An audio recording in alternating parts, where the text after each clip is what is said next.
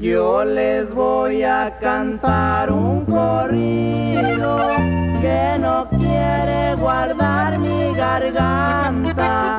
Es para el hombre que nos dio elegido, General Emiliano Zapata. Emiliano Zapata fue el caudillo revolucionario más comprometido con su ideal. Quería darle tierras a los indios, que alguien tuviera piedad de un sufrimiento eterno. Y como nadie lo atendía, dijo su evangelio de protesta en el plan de Ayala y se juró cumplirlo o morir.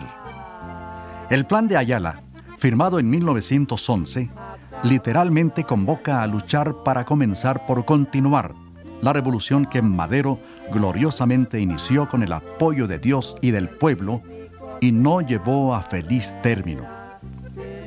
Sus tres artículos centrales destacan la devolución de los terrenos a manos de sus propietarios auténticos, la expropiación de la tercera parte de las tierras en posesión de los hacendados y, por último, la destinación de una parte de los latifundios para indemnizaciones de guerra.